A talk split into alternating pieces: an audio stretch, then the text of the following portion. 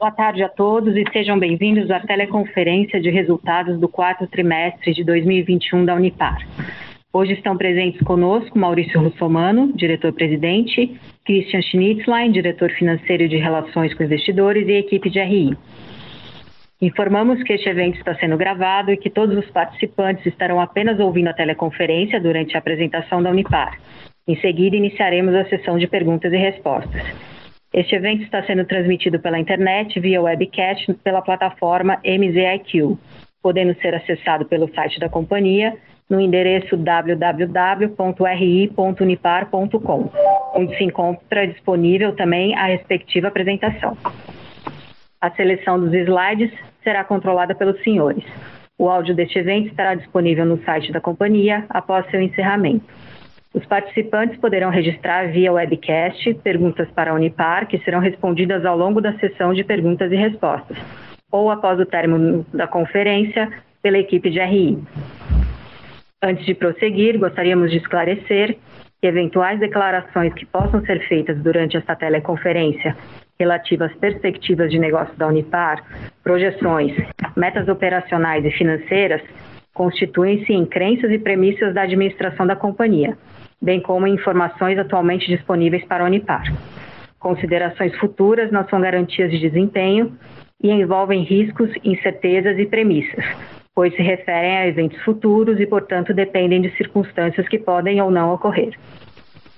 Investidores e analistas devem compreender que condições gerais, condições do setor e outros fatores operacionais podem afetar os resultados futuros da Unipar e podem conduzir a resultados que diferem materialmente daqueles expressos em tais condições futuras. Gostaria agora de passar a palavra ao Maurício Russomano, que iniciará a apresentação. Por favor, Maurício, pode prosseguir. Obrigado, Raquel. Boa tarde a todos e a todas. Estamos aqui presentes para mais uma reunião de resultados. É, começar pelo slide número 2, é, comentando a Unipar tem seguido uma trajetória bastante consistente e, isso, é, o, no limite, alcançou aqui o, o, ano de 2021. Né? Esse nosso objetivo de crescimento sustentável e também de gerar valor para todos os stakeholders com uma visão de longo prazo e perene.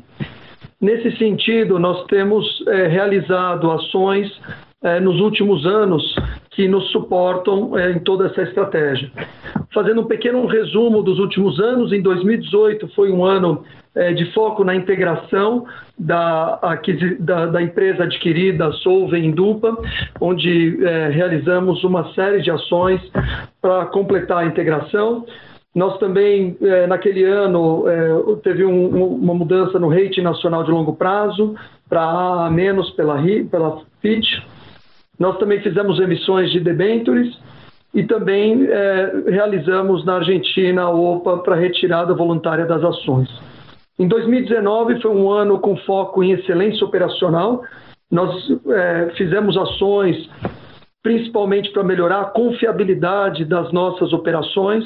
Com isso, nós reestruturamos é, não só a equipe, mas a forma de gestão é, de toda a área operacional. Montamos comitês de confiabilidade, mudamos toda a lógica e gestão de manutenção, fizemos modernização e investimentos nos ativos e, e, inclusive, não só na parte operacional, mas também é, em toda a empresa nós mudamos todo o sistema de gestão para acompanhamento de resultados e para continuidade operacional.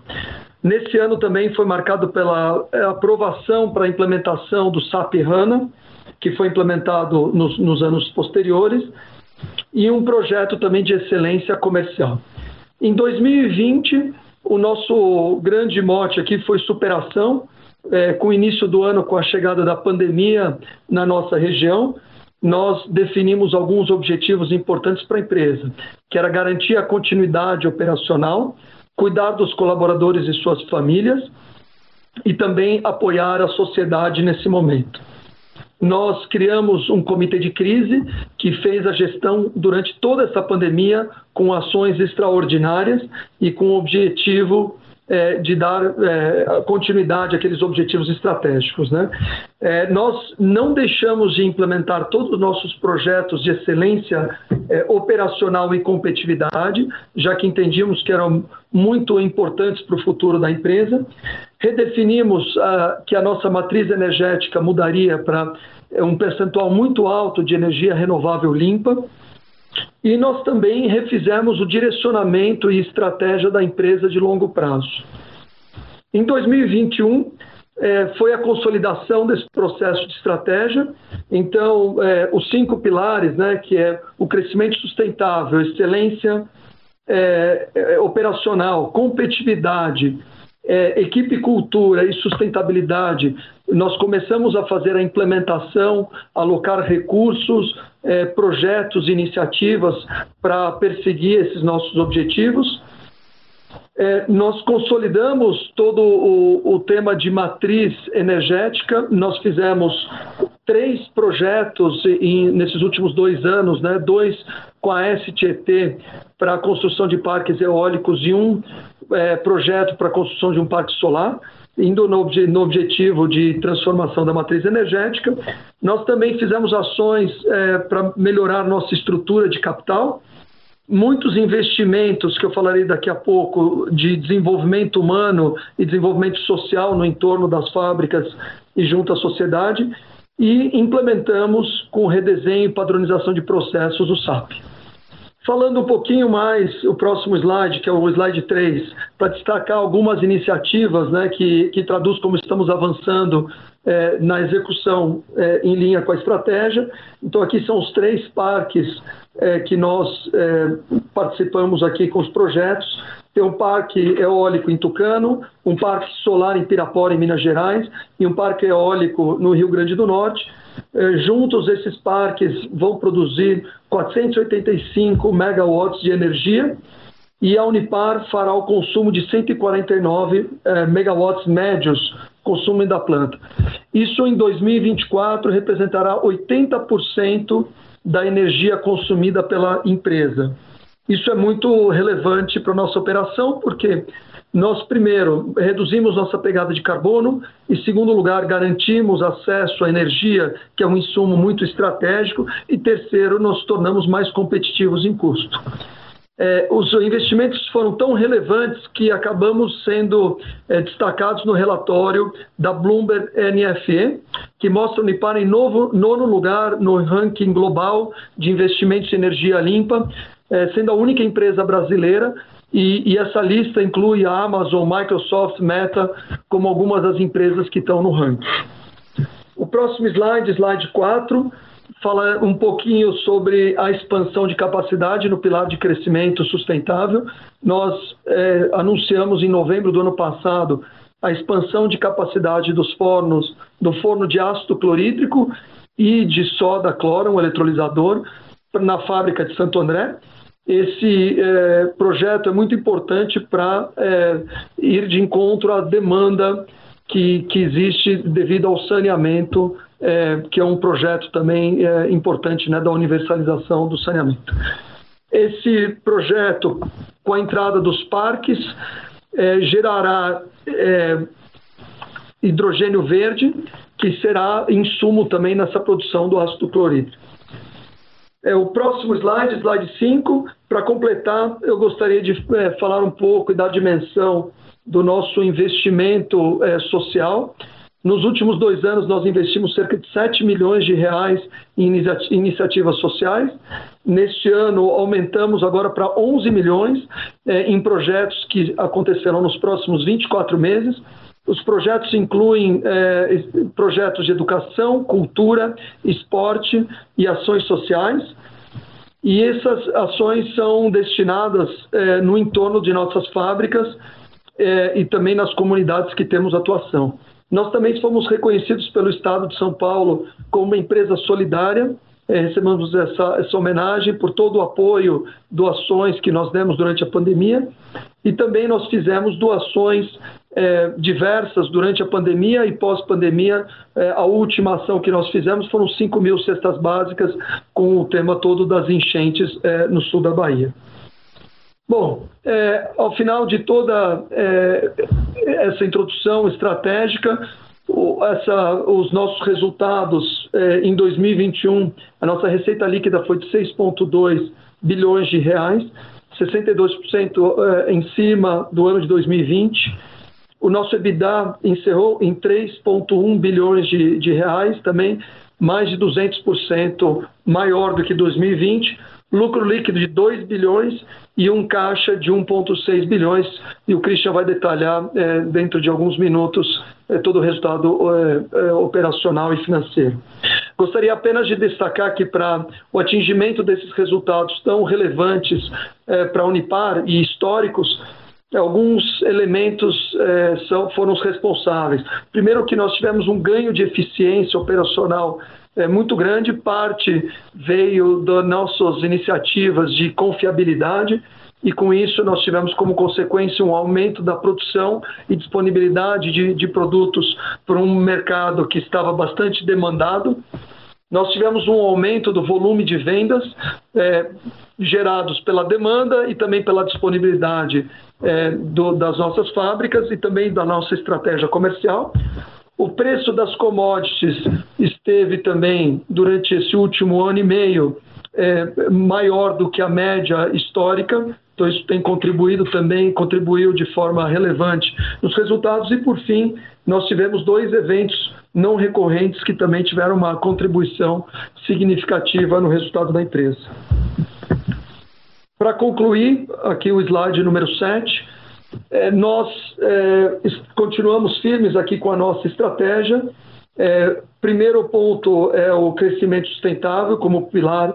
Nós estamos olhando formas de, de crescimento da companhia é, orgânicos, com investimentos nas, nas posições onde nós estamos hoje, aumentando capacidade. Estamos também avaliando projetos de Greenfield e possíveis aquisições. Em relação à excelência operacional, nosso objetivo é melhorar a confiabilidade das fábricas, melhorar os seus processos e continuar com os custos otimizados. Na frente de competitividade, nós temos é, é, a implementação de programas que visam a redução de custo de variáveis, com a melhoria dos custos unitários, é, eficiência de processo e reduções de perdas na frente de equipe e cultura, o objetivo é desenvolver e formar uma equipe que esteja pronta para trabalhar é, nessas condições de crescimento e que continuem trazendo uma excelência operacional e um desempenho acima da média para a nossa empresa. E, por fim, e não menos importante, sustentabilidade. Nós trabalhamos no final do ano passado numa estratégia de sustentabilidade que o nosso objetivo será trabalhar com um ecossistema no entorno de parceiros, é, funcionários, comunidades, é, mercado, para desenvolver é, ações em todas essas dimensões de sustentabilidade, e com isso, não apenas a Unipar melhora em sustentabilidade ao longo dos anos, mas também todo o nosso ecossistema em que estamos inseridos. Para dar continuidade agora do anúncio dos resultados, passarei a palavra para o Christian Schnitzler, nosso CFO. Obrigado, Maurício. Parabéns pelos resultados. Boa tarde a todos. Espero que todos estejam bem. Eu vou iniciar a minha apresentação pelo slide 8, destacando a evolução nos preços internacionais. Só da cáustica e PVC, se vocês avaliarem, é, tem um crescimento significativo e um ciclo de alta. Esse incremento, aliado com o nosso desempenho operacional, levou, levaram aos resultados apresentados.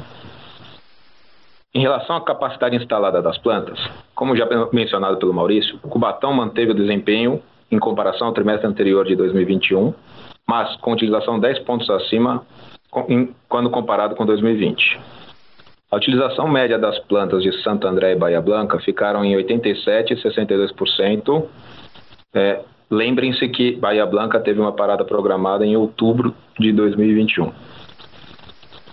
Indo agora para o slide 10, observamos os resultados do quarto trimestre de 2021 comparado ao terceiro trimestre de 2021, onde a receita líquida consolidada subiu 13%, atingindo 2 bilhões. O CPV manteve-se em linha com o trimestre anterior, apesar do aumento de preço de alguns insumos. O EBITDA ficou em 1,2 bilhão, tendo como efeito não recorrente o ajuste de preço de aquisição da Unipar em Dupa, proveniente de um acordo firmado com a vendedora do ativo. Para o ano de 2021, a receita líquida consolidada superou 6 bilhões. um crescimento de 63% em relação a 2020. Os custos de produtos vendidos foi 38% superior a 2020, devido principalmente ao aumento de volumes e ao preço de insumos, notadamente o etileno e encargos sobre energia elétrica. O EBITDA do ano atingiu 3,1 bilhões, crescimento de 234 em relação a 2020, tendo como principais fatores o aumento de volume de vendas, aliado aos preços internacionais e aos eventos não recorrentes mencionados. Ajuste de preço de aquisição e o crédito referente à exclusão de ICMS da base de cálculo PiscoFins. Passando para o slide 12, mostramos, mostramos uma forte geração de caixa operacional, o que nos direcionou para uma maior distribuição de dividendos num valor total de 1,4 bilhão. Adicionalmente, nos, nos mantivemos ativos no mercado de capitais através da quinta emissão de debêntures da companhia, no valor total de 500 milhões. Ainda com, com, esses eventos, a companhia apresentou uma dívida líquida de, negativa de 147 milhões. Em dezembro, celebramos o acordo de ajuste de preço de aquisição, que englobou o recebimento pela Unipar de 80 milhões de dólares com o pré-pagamento da dívida de aquisição, contabilizado na linha de débito com terceiros, finalizando assim a dívida contraída em 2016 por, aquisição, por ocasião da aquisição da Unipar em Dupa, no valor de 136 milhões de dólares. Na data de ontem, foram enviados os documentos relativos à Assembleia Geral Ordinária e Extraordinária da Unipar, que será realizada no dia 20 de abril. Dentre as matérias, será, deliberado o pagamento adicional de 250 milhões em dividendos e um aumento de capital social mediante a capitalização de parte de reserva de lucros com bonificação em ações. Essas matérias serão votadas no dia da Assembleia e, caso sejam aprovadas, divulgaremos ao mercado informações adicionais. Vamos abrir agora a nossa sessão de perguntas e lembro que, no caso de não ser possível responder as perguntas do webcast, nossa equipe de RI entrará em contato posteriormente. É, vou começar aqui com a pergunta do Santiago Gottschall. Primeiro, ele parabeniza pelos resultados. Pergunta se é possível a administração fazer uma análise dos efeitos eventualmente já percebidos e o esperados para as atividades e mercado da Unipar em função do conflito no leste europeu. Boa tarde, Santiago. Obrigado pela pergunta. A, a situação é, da, da, do leste europeu, do conflito, né, Rússia-Ucrânia, já tem algumas é, consequências que, que estão uh, ocorrendo, né? Vimos aí a volatilidade do mercado e a, e a alteração dos preços, né? Principalmente do petróleo europeu, Brent.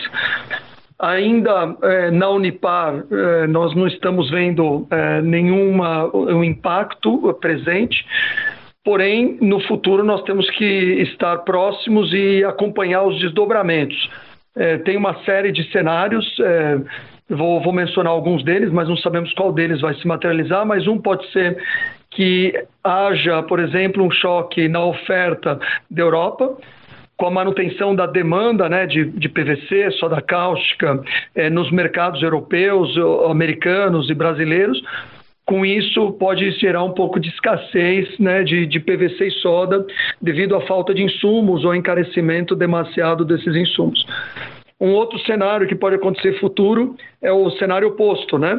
De, de, uma redução de demanda por causa da inflação e nós temos com a manutenção da oferta, então você tem mais produtos né, sobrando no mercado internacional e pode ser que isso tenha impacto nos preços.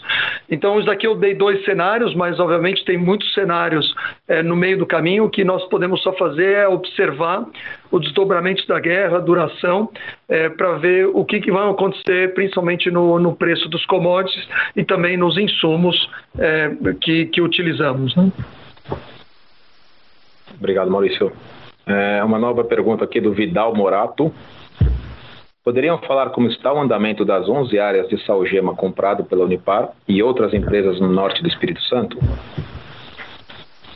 Boa tarde, Vidal. É, nós, no, no, no leilão, nós arrematamos três áreas, não 11. Nós estamos agora realizando os estudos, né? então tem todo um processo agora é, pós, né, é, é, que depois que ganhamos, né, a nossa, é, esse, toda essa licitação, então tem uma série de passos, vamos dizer, burocráticos, documentários, que nós temos que fazer, e o próximo passo importante, importante será fazer o estudo do solo para entender melhor o que, que temos ali na, na região de concentração, qualidade, é, é, da, da, disponibilidade de sal é, nessa região, tá bom? Obrigado, Maurício. Mais uma pergunta. Eduardo Calil pergunta: Em relação à produção de energia elétrica, como se dará a melhoria da eficiência de custo de energia? Como será calculado o custo de energia gerado nas joint ventures e parcerias? É, se me permite, Maurício, eu vou responder essa aqui. É, as nossas parcerias joint venture, ela tem como característica a gente ser investidor do, do, dos parques, mas também off-taker da energia. Então, nós temos contratos de PPA é, com, com os parques e como a gente tem o benefício de autoprodução, a compra dessa energia é a preços é, pré-estipulados, mas tem alguns benefícios de tarifas menores, tarifas reduzidas. Então, o, o, ganho se dá na utilização dessa energia, na compra pelo, pelo Unipar dessa energia do parque, com tarifas reduzidas no custo total da energia. Vou para mais uma pergunta, é, o Carlos Herrera. Vocês podem comentar mais sobre o plano de expansão? Vocês avaliam entrar em novos mercados? Pergunta número 2. Com um aumento na taxa de juros e um menor número de lançamentos imobiliários, como vocês estão vendo a demanda por PVC para 2022? Se possível, poderiam falar de preços no primeiro trimestre de 2022? Obrigado, Carlos. É, comentários aqui iniciais. Bom, nós estamos sempre olhando é, oportunidades de crescimento, né? Isso como de uma, de uma, forma contínua.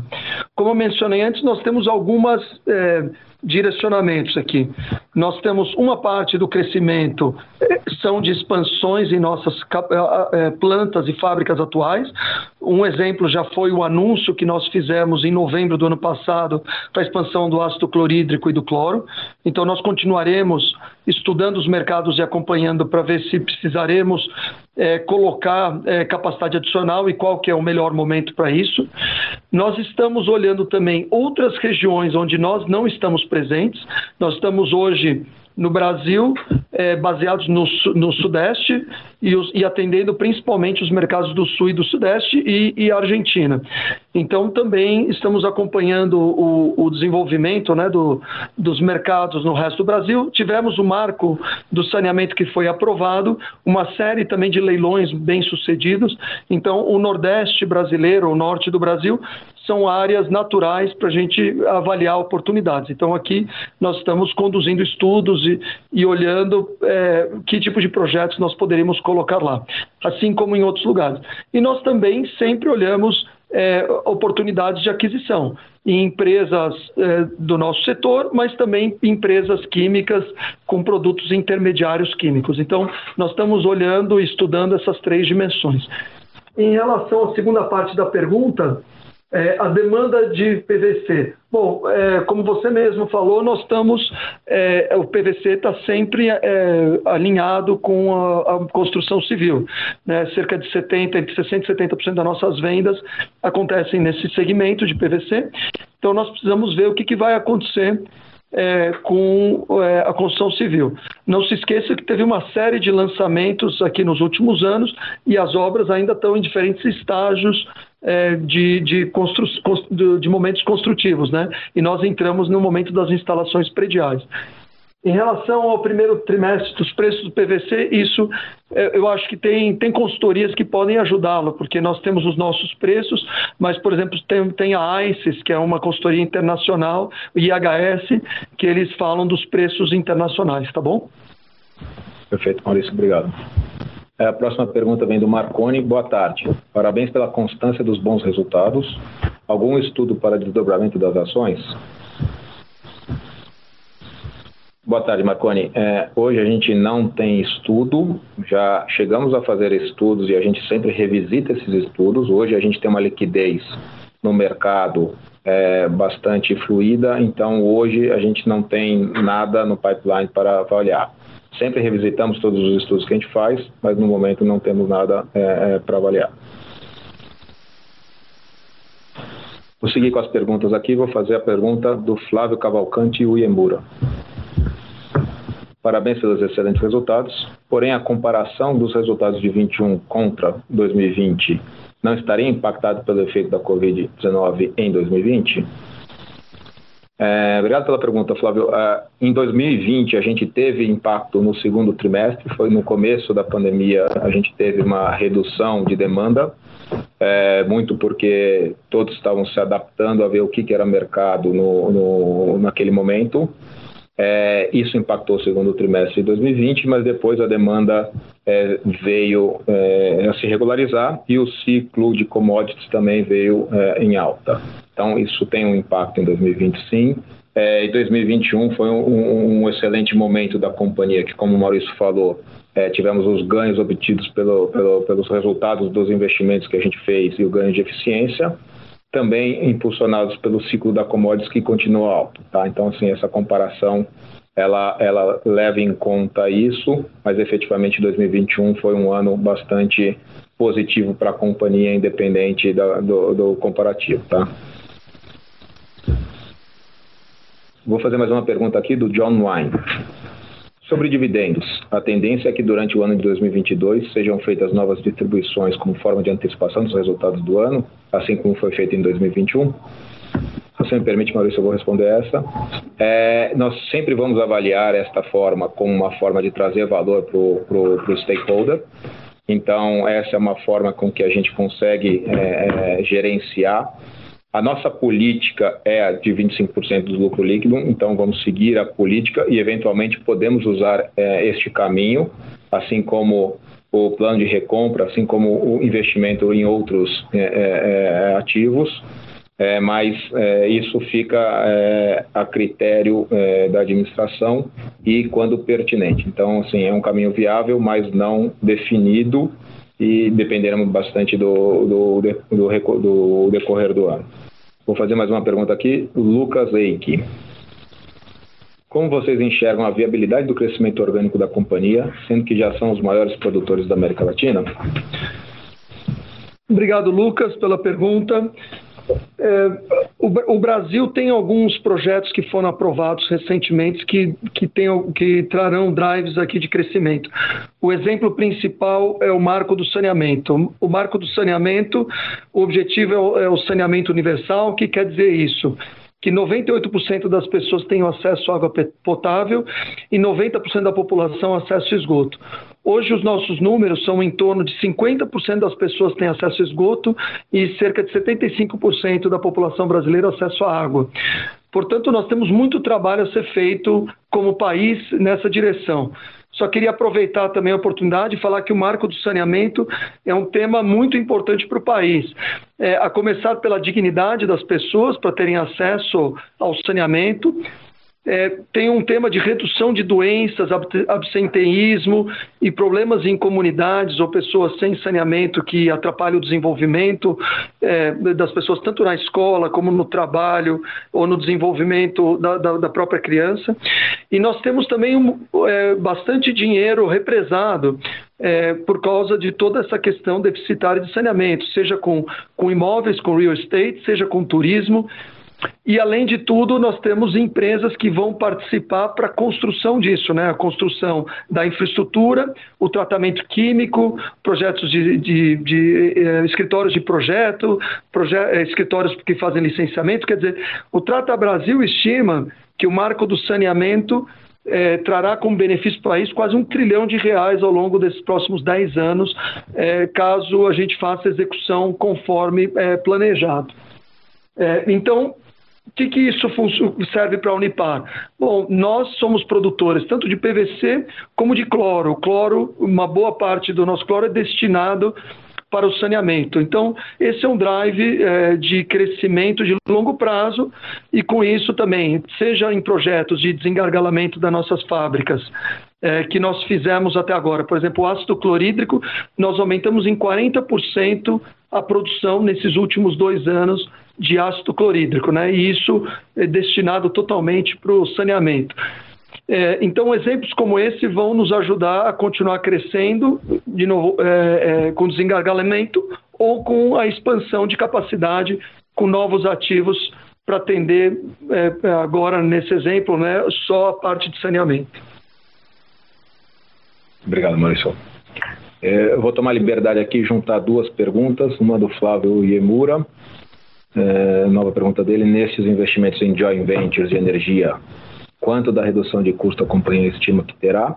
E vou juntar com a pergunta do Matheus, boa tarde, parabéns pelos resultados, fazendo um follow-up na pergunta sobre o preço de energia, vocês poderiam comentar quais são as métricas de correção do preço de energia nas JVs? Se você me permite, Marisa, eu vou comentar um pouco.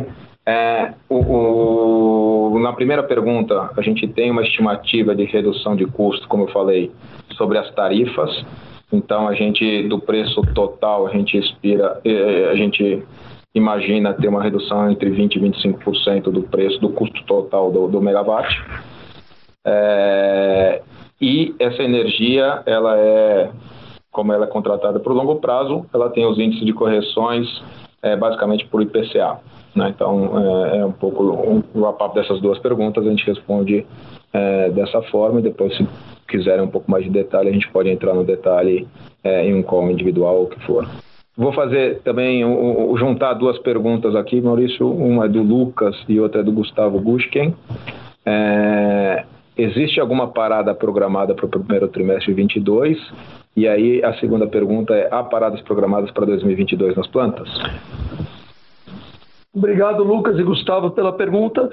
É, primeiro que nós sempre temos paradas programadas todos os anos para a planta, né? Porque nós temos um todo um projeto de manutenção pre preventiva, né? Ou preditiva é, associado. Então temos um planejamento ao longo dos anos.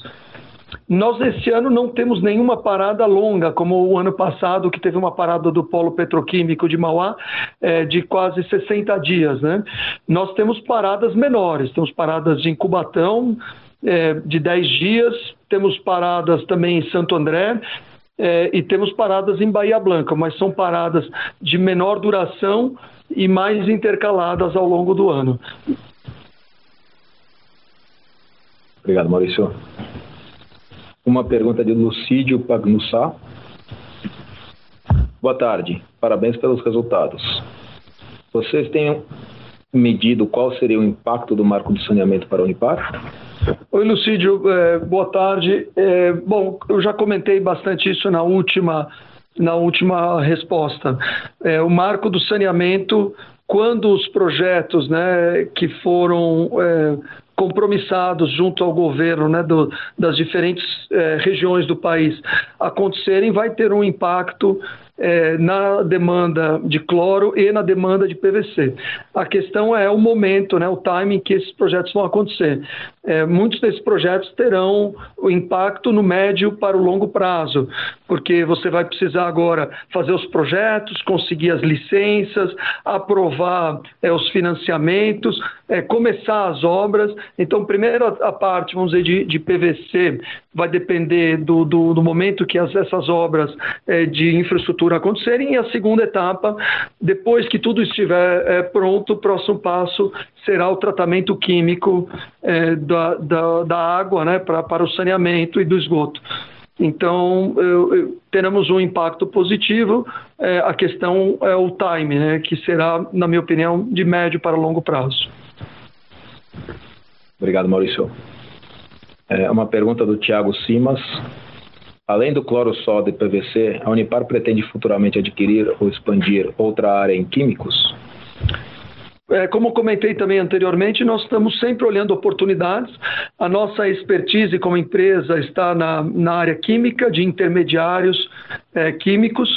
Então, nós estamos constantemente estudando outras linhas de produto que sejam mesmo a base da nossa cadeia atual, como também nós estamos olhando outros produtos, é, é, outros intermediários químicos, seja é, por produtos vindo de uma aquisição, seja pela implementação de capacidade. Né? O, nós temos aqui um grande exemplo que foi a aquisição da, da unidade da Indupa, da Solvay, que nós antes produzíamos apenas soda cloro e com a aquisição da Indupa nós estamos produzindo soda cloro, mas também é, PVC. Então, é, não é, vamos dizer, é, inviável, impossível nós irmos também atrás de outros produtos para co complementar ou continuar é, fazer a Unipar crescer. Perfeito, Maurício, obrigado. Sendo essa a última pergunta, nós encerramos aqui a sessão de perguntas e respostas. Gostaria de passar a palavra para o Maurício para as considerações finais. Obrigado a todos pela participação nesse nosso call de resultados. Queremos manter o diálogo sempre aberto né, e uma comunicação transparente e direta. É, por favor, se tiverem qualquer esclarecimento, dúvida é, ou, ou, proposta, por favor, façam contato com a nossa equipe de relações com investidores, ou mesmo com o Christian ou comigo. Antes de finalizar, gostaria de agradecer especialmente aos nossos colaboradores que constroem a Unipar no dia a dia e esse ano nós alcançamos realmente é, resultados excepcionais e históricos. Mas isso não aconteceu apenas pelo trabalho desses últimos 12 meses. Isso, são, isso é um trabalho de muitos anos, quer dizer, a Unipar tem 50 anos, então é uma construção é, de muitos anos da nossa empresa, de geração a geração de executivos e de pessoas que se dedicaram a fazer essa empresa uma empresa tão fantástica e tão bem posicionada hoje em dia que no momento é, tão positivo de mercado a gente conseguiu maximizar e, e aproveitar as oportunidades que foram colocadas. Né? Agradeço também a colaboração de todos os nossos parceiros o cenário de pandemia nos aproximou. Eu acho que nós trabalhamos muito bem a nossa cadeia, né? nós trabalhamos juntos com fornecedores, com, com clientes, é, com outros parceiros financeiros, nos ajudamos é, e aprendemos é, que essa colaboração pode gerar um resultado é, muito positivo e um potencial excelente para identificarmos oportunidades ou até melhorias é, do que nós temos hoje é, esse é também um dos temas mais importantes da, da empresa. Né? Nós temos focado também no tema de cultura da nossa companhia. É, e, e, e esse, essa cultura de sermos um parceiro confiável para todos os elos da cadeia é, é, é, parte do no, nosso DNA e gostaríamos que todos é, soubessem disso e contassem com, conosco. Gostaria também de fazer uma menção ao nosso conselho de administração e especialmente ao nosso presidente do conselho, o Frank Gayer Abubakir. Ele, é, o conselho tem nos dado, e o Frank, um apoio é, incrível durante todos esses últimos anos para realizar todas as iniciativas, todos os investimentos, apoiar as pessoas e apoiar a sociedade é, e, e, isso também ajuda muito a nossa administração poder trabalhar com os olhos na implementação da estratégia de olho no futuro. Para finalizar, é, reforço, que, é, reforço que temos um cenário de oportunidades futuras bastante relevantes, é, mas, ao mesmo tempo, nós temos também que manter a nossa disciplina e esse nosso trabalho do dia a dia duro para manter as nossas fábricas funcionando com excelência, o nível de segurança, é, cuidados com saúde, meio ambiente, é, buscar sempre melhorar nossa competitividade é, para estar pronto para qualquer cenário adverso e para concorrer também com outras regiões que têm condições de custos e insumos mais com, competitivos. Mas nós estamos firmes é, com o propósito de continuar crescendo com sustentabilidade e gerar ainda mais valor para todos os nossos stakeholders e acionistas e com uma visão de perenidade. Com isso, eu encerro. Muito obrigado a todos. Obrigado, Christian, Raquel e a todos que é, prepararam aqui esse mais esse call de resultados. Até a próxima.